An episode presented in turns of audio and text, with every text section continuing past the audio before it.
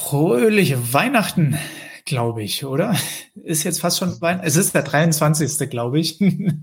ähm, aber wie ihr seht, das hier ist jetzt nicht äh, frisch diese Woche. Wir haben uns entschlossen, einfach nach der letzten Plauderei Trends 2023 einfach nahtlos weiterzumachen. Deswegen, wir wechseln eigentlich schon einmal in der Woche unsere Oberbekleidung.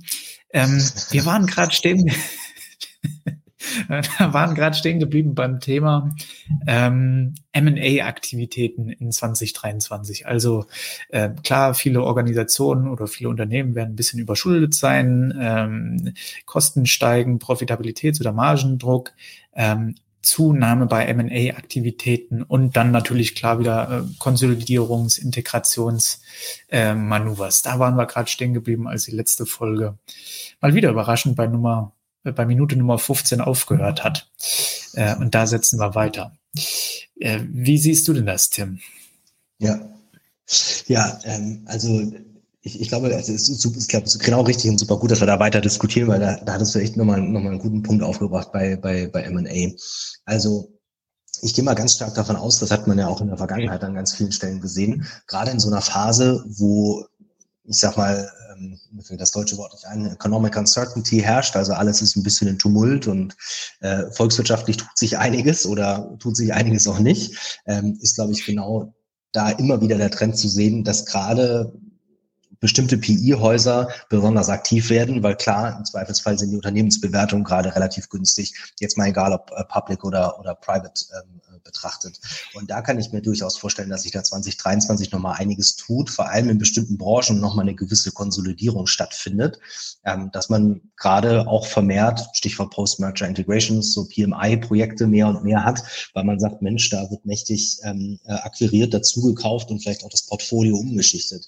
Ähm, ich habe jetzt direkt im, im, im Januar ähm, gibt es ein ganz spannendes Gespräch mit einem PE-Haus zum Beispiel, wo man sich auch sagt, Mensch, wie machen wir denn unser Portfolio ein bisschen äh, zukunftsfähiger und wie richten wir das anders aus? Auch dann halt natürlich mit den entsprechenden, äh, mit den entsprechenden Systemen. Und da glaube ich tatsächlich, dass sich da einiges tun wird, sofern sich denn diese Rezension weiter abzeichnet oder so genau weitergeht, wie es gerade aktuell gesamtwirtschaftlich ausschaut.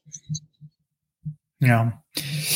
Ich vermute einfach mal, dass, dass die Profiteure davon auch wieder die klassischen äh, Häuser sein werden, die eh schon seit Jahrzehnten M&A-Aktivitäten machen, um sich so äh, jung zu halten als, als Organisation oder als, als relevante Marktplayer. Was meinst du, werden die neuen oder die moderneren Organisationen, werden die so langsam gleichziehen damit? Ich meine, klar, so die Tech-Avantgarde im, im, im Valley, ähm, die macht das ja auch schon so ein bisschen. Äh, aber meinst du, das trägt sich noch ein bisschen weiter in die Breite rein, dass jetzt auch, ich sag mal, ähm, deutsche Scale-Ups anfangen werden, verstärkt auf MA zu gehen? Also mir fällt es ein bisschen schwer, da so in die Glaskugel zu gucken, ob das wirklich sich auch gerade da abzeichnet. Ich kann aber tatsächlich sagen, gerade, ich, hatte lustigerweise erst heute, äh, heute Morgen ein Gespräch tatsächlich mit, mit zwei CFOs dazu, ähm, die genau in der Richtung andeuteten. Ne? Also dass man tatsächlich sagt, man schaut jetzt auch mal nochmal gerade jetzt in der aktuellen Lage deutlich mehr auf M&A, als man das vielleicht noch vor zwölf Monaten äh, gemacht hat oder, oder vielleicht sogar vor 24. Und da kann ich mir schon, kann ich mir durchaus vorstellen, dass man da eine Tendenz sieht, wo man sagt, Mensch, da nimmt man nochmal vielleicht ähm, den einen oder anderen, das ein oder andere Know-how aus einer anderen Company mit und akquiriert oder kauft im Zweifelsfall auch einfach nur den Wettbewerb auf. Da kann ich mir schon durchaus vorstellen, dass sich da noch einiges, ähm, einiges bewegen und tun wird in der, in der Richtung. Ja, ich glaube, es wird halt wahrscheinlich so eine kleine Auslese geben, ne? weil viele sind dann doch noch nicht profitabel und sind selber noch mit geliehenem Geld unterwegs. Ähm, das muss sich dann natürlich bei Akquiseobjekten irgendwo rentieren. Das heißt, entweder ist es so unter, unter Wert oder ich habe so einen guten Plan, das Ganze irgendwie auf links zu drehen nach der Akquise. Ähm, dafür bräuchte ich aber wahrscheinlich wieder deutlich mehr M&A-Kompetenz bei mir in-house, bevor ich das starte und äh, vielleicht ist das dann auch wieder mit einer der, der Folgetrends, dass, dass jüngere Organisationen anfangen, diese Kompetenz auch mit aufzubauen, wenn sie nicht eh schon eine ganze Menge äh, Ex-Roland-Berger, Ex-McKinsey-Leute irgendwo sitzen haben, die, äh, die da sich schon schlaue Gedanken gemacht haben. ja, ja, absolut. Absolut. Das, das auf jeden Fall. Ja. Was, was hat das denn noch sonst so für, für Konsequenzen jetzt für die, für die Finance-Organisation, wenn wir drüber nachdenken? Also klar, ich habe irgendwo ähm, komplett neue Organisation mit einer komplett historischen ähm, äh, Struktur, Prozesse, mhm. Reporting. Ähm, was kann ich denn da machen, um das vielleicht sauberer, schneller, effektiver umstellen zu können? Mhm.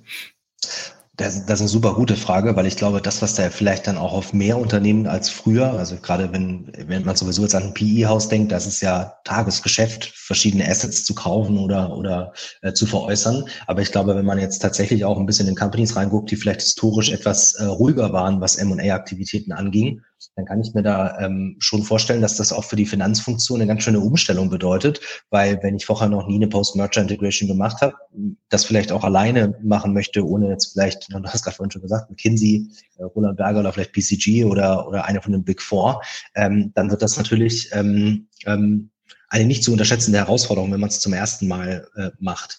Ähm, ich finde tatsächlich ganz lustig, so habe ich es in meiner eigenen äh, Karriere ähm, in der Beratung immer wieder gesehen, man hat natürlich dann auch immer gemerkt, Mensch, in dem Moment, wo vielleicht ein neuer CFO oder eine neue CFO ähm, reinkam, die einen relativ deutlichen M&A-Background hat, vielleicht auch im Investmentbanking oder ähnliches, dann merkt man, hat man ja meistens schon so ein paar Anzeichen, Mensch, okay, das ist jetzt hier nicht der, der oder die CFO, die, ähm, die extrem die Company durchoptimieren möchte oder die extrem tief in Accounting-Prozessen drinne ist oder die ein bisschen mehr vielleicht aus Produktsicht kommen und wie kann die Finance-Abteilung irgendwie die Produktentwicklung unterstützen, sondern da war relativ klar, da wird M&A-seitig einiges passieren äh, in relativ naher Zukunft. So und ich glaube, das ist halt immer so, das, das wird das ganz Spannende, wie man da das Finanzteam äh, oder die Finanzfunktion damit auf die Reise nimmt.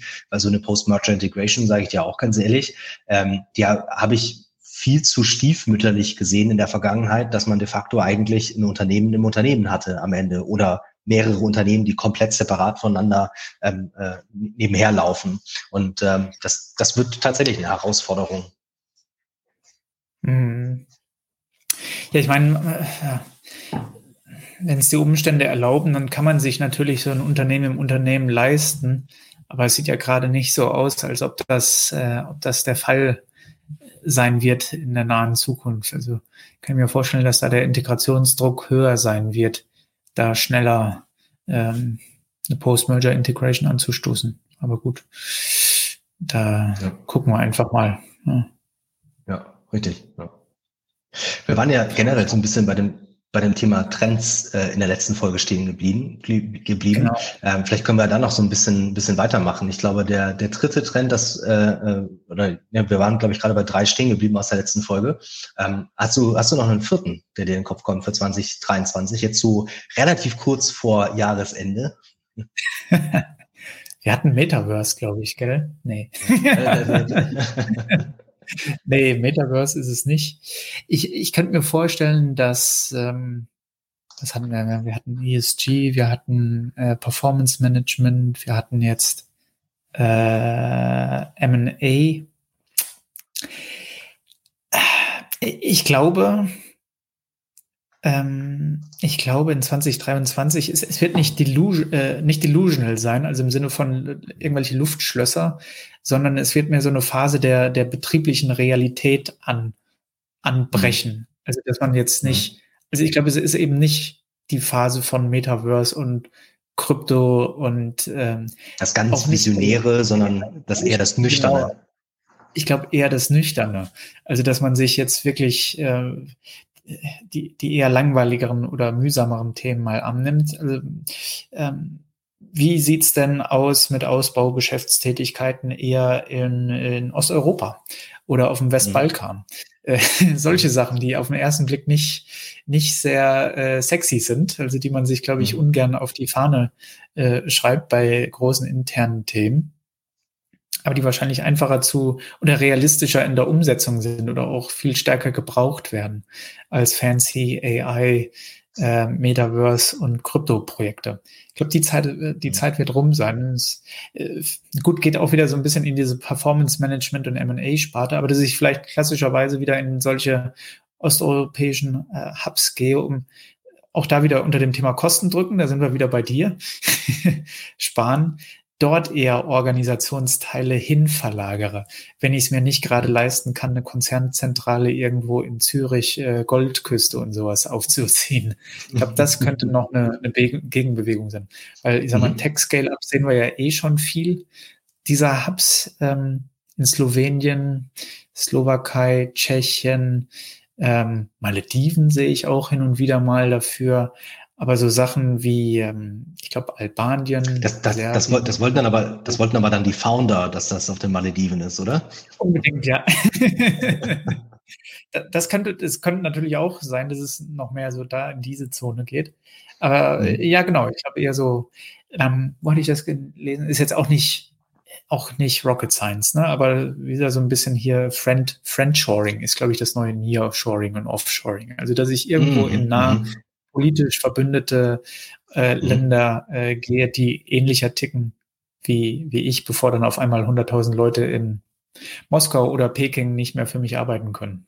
Ja, ja, ja. Das ist ja vielleicht als ganz kurzer Einblick, also finde ich ganz spannend. Ich habe ja früher auch das eine oder andere Shared Service Center Projekt mit begleitet und da stellt man sich ja tatsächlich auch genau diese Fragen in der Standortauswahl, weil klar, okay, Labor Arbitrage ist natürlich irgendwie so eine Komponente, die man sich überlegen muss und da ist Zürich wahrscheinlich eher die, vermute ich jetzt mal, schlechtere Wahl. Du als, als früherer Wahlschweizer wirst das wahrscheinlich bestätigen können. Ähm, äh, die schlechtere Wahl als manche andere Standorte. Aber ich glaube, das ist tatsächlich nochmal ein ganz spannender Punkt. Da hat man früher auch immer als eine Komponente, ich sag mal, generell die politische Stabilität betrachtet eine politische Beziehung zwischen dem eigentlichen Headquarterland und dem Land, in dem man das potenziell hinverlagern möchte, die Rechtssicherheit und da fließen ganz viele Bestandteile mit ein in die Betrachtung. Und das finde ich tatsächlich nochmal nochmal ein spannender Punkt, äh, der natürlich auch ein bisschen auf dieses Stichwort Kostenoptimierung einzahlt. Ja. Genau. Ich würde vielleicht ein, ich würde vielleicht einen Trend tatsächlich, der fällt mir noch ein, weil wir auch schon fast am Ende sind, ähm, der mir noch einfällt, wir hatten vor einiger Zeit auch eine Folge dazu gemacht. Ich glaube tatsächlich auch, dass in 2023 das Stichwort Planung, vor allem eine ganz agile Planung mit sich schnell sehr viel ändernden Rahmenparametern, glaube ich tatsächlich auch nochmal deutlich an Bedeutung hinzulegen wird. Also ich habe tatsächlich jetzt auch in den letzten Wochen und Monaten gemerkt, dass ich vermehrt Gespräche habe, wo es wirklich darum geht, Mensch, wie kriegen wir das irgendwie hin, dass wir nicht vier Monate irgendein Budget planen müssen und das tut allen weh, da hat keiner Lust drauf in der Organisation. Es ist immer ein maximaler Pain. Wie kriegen wir das eigentlich irgendwie hin, dass das schnell, zügig, agil funktioniert, transparent funktioniert, so dass ich das halt im Idealfall relativ ad hoc innerhalb von wenigen Tagen durchlaufen kann und nicht in Riesenzyklen. Und ich glaube, das wird aus meiner Sicht auch nochmal so ein Trend, den wir 2023 sehen, dass da die Finanzfunktion nochmal deutlich mehr Augenmerk und natürlich vor allem das Controlling deutlich größeren Augenmerk drauflegen wird, weil gerade in Zeiten von großer Unsicherheit wird das, glaube ich, wichtiger denn je. Ja, das, das wird, glaube ich, die natürliche Konsequenz sein, ja. Was viel spannender äh, wird, glaube ich, ob Unternehmen oder Organisationen dann auch in der Lage sind, diese Pläne schnell umzusetzen. Äh, also in der operativen, ob die operativen Systeme mitspielen. Und äh, da glaube ich, äh, auch ein Thema, was, glaube ich, dieses Jahr schon echt präsent war, aber was wahrscheinlich weitergehen wird, ist alles rund um ähm, äh, Cybersecurity in Organisationen. Mhm. Ähm, du bringst immer die großen, großen Themen bringst du immer am Ende der Episode. Da könnten wir natürlich auch einmal, einmal drüber, ja, Cybersecurity. Aber ja, das ist total richtig. Ne? Cliffhanger. Ja, Cliffhanger, ja. ja. Aber Cliffhanger ist ja vielleicht das richtige, Genau, ist ja eigentlich das richtige Stichwort, weil wir schon da fast am, fast am Ende sind. Bei uns geht's am 13. Januar, glaube ich, weiter, wenn ich es gerade recht im, wenn ich den Sendeplan recht im Kopf habe, sozusagen. Genau, genau. Wir, ver wir, verabschieden uns in die Zeit, in die ich, die ich zu Hause immer gerne zwischen den Jahren nenne. Mhm. Und äh, meine Frau dann immer wieder fragt, was soll das sein zwischen den Jahren? Äh, was soll das zum Henker sein? Also genau, wir gehen in diese magische Zeit zwischen den Jahren, äh, ähm, wo wir einfach nichts tun. Also nichts tun im Sinne von, wir senden nichts, wir nehmen nichts auf, aber wir sind dann wieder zurück am 13. oder 14. Januar, Schrägstrich Jänner, wie man hier so schön sagt.